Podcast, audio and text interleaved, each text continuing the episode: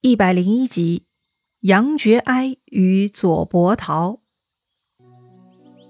上回咱们说到，关羽终于确认了大哥刘备的确切消息了，大哥果然就在袁绍那里。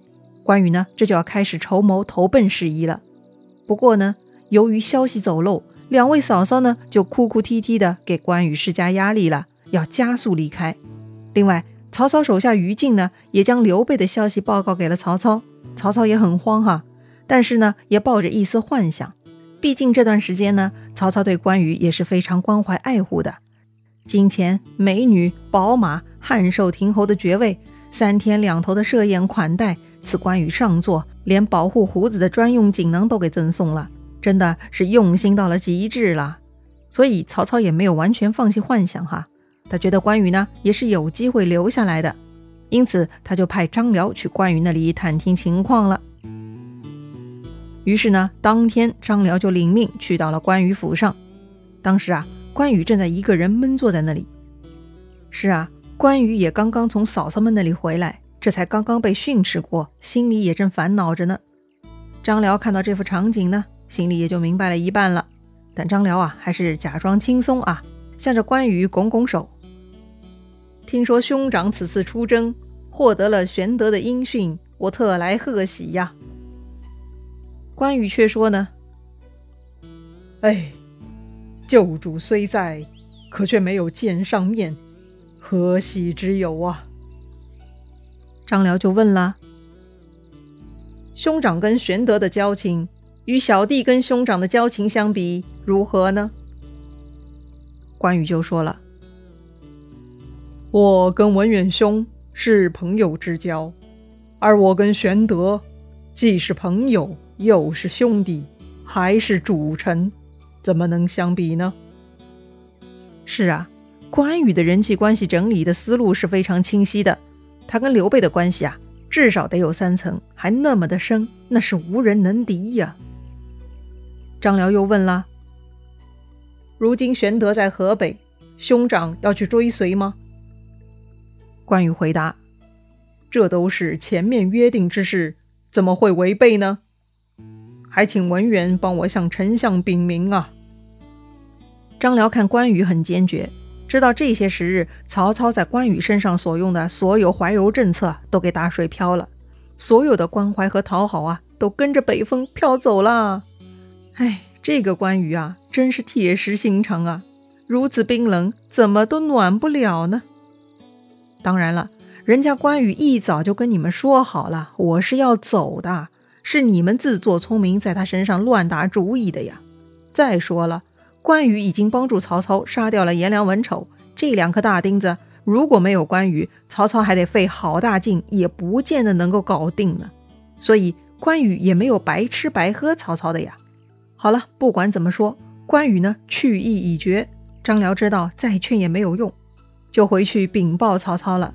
曹操很失望哈，但是呢，他还要做最后的挣扎。那说回关羽，张辽走了，关羽呢继续在家里发呆思考。忽然下面来报，说是有故人来访。谁呀？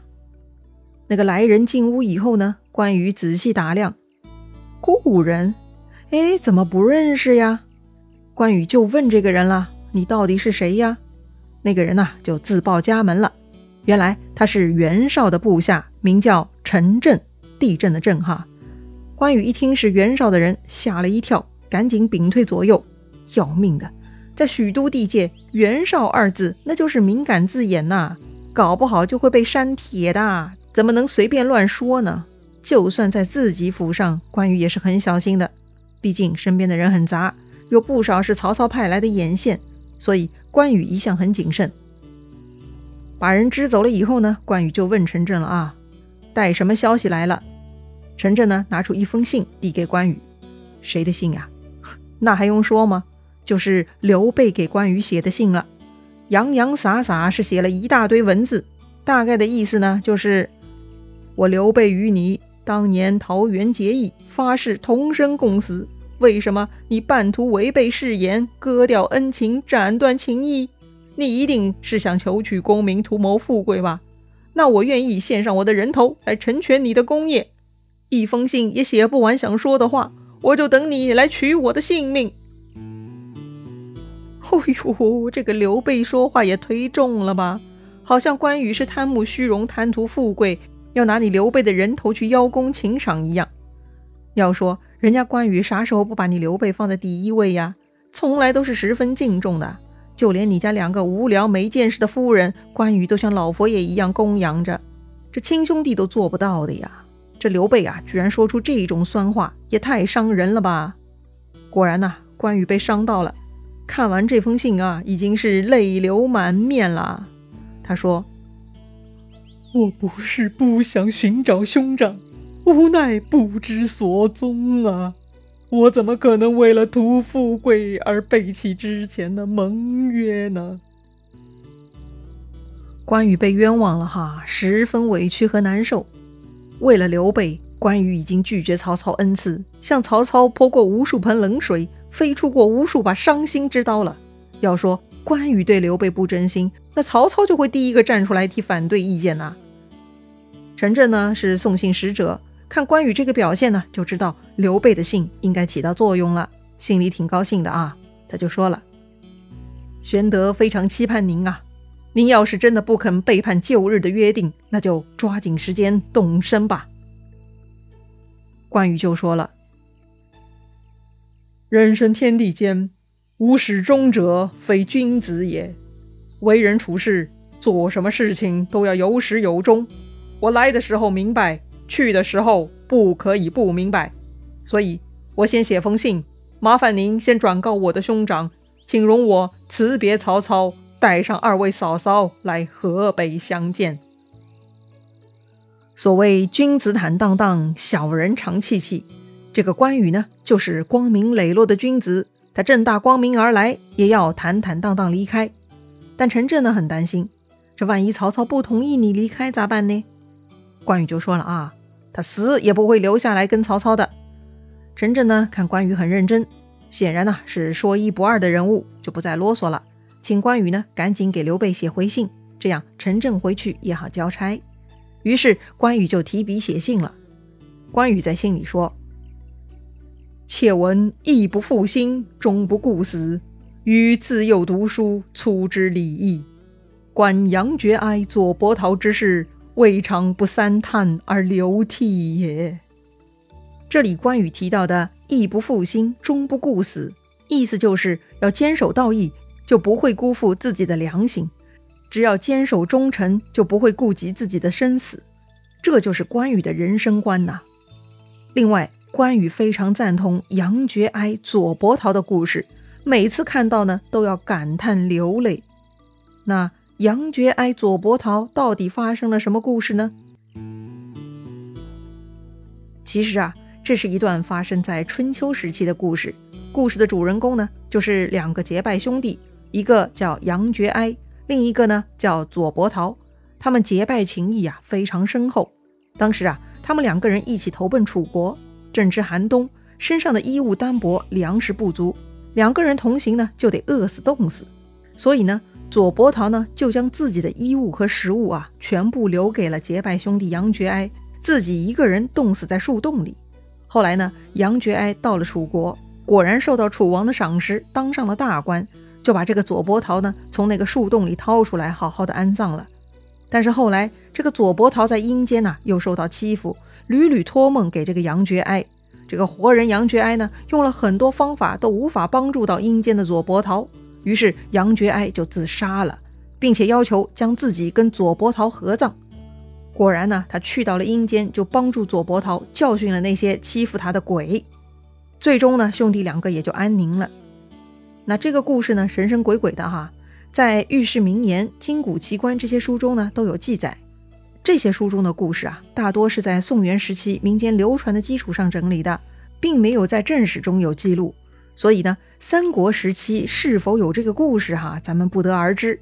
但这个故事呢，确实是流传下来的结拜兄弟义气重于生死的经典教义了。所以呢，这里罗贯中先生呢，又让关羽回顾了一遍这个故事啊，目的呢，就是想强调。关羽赞赏杨觉哀、左伯桃，关羽就是那个可以为刘备出生入死的人，怎么会辜负刘备呢？关羽呢还在信里交代了哈，当时下邳城内粮草不足以长久支撑，外面也没有援兵，不幸失守了。因为有两位嫂嫂的重托，关羽才没有自杀捐躯，导致投降曹操，辜负大哥。但这只是暂时的容身，只为了将来还能再相会。这次到了汝南，才知道兄长的信息。现在呢，我就要辞别曹操，带两位嫂嫂回来了。这关羽呢，还在信中发誓啊：如果我关羽有二心，神人共戮。信件结尾的地方呢，关羽还写道：我一片忠肝义胆，难以尽诉笔端。拜见大哥的日子不远了，请您明鉴。哎，这么情真意切的信件，作为读者的我都快感动的不行了。如此有能力的好兄弟，还忠肝义胆，夫复何求啊？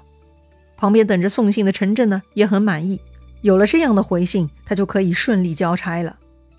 好了，嫂嫂们催促，张辽来试探，刘备又写信来刺激，关羽呢，立刻就进入了离开准备阶段了，也不需要打副稿哈，他麻溜的安排起来了。先呢，去跟嫂嫂们报告一下，不用再担心了，很快就要动身了，赶紧收拾吧。关羽自己呢，就去丞相府准备辞别了。曹操知道关羽准备走人了哈，他就故意避而不见，不给关羽这个辞别的机会。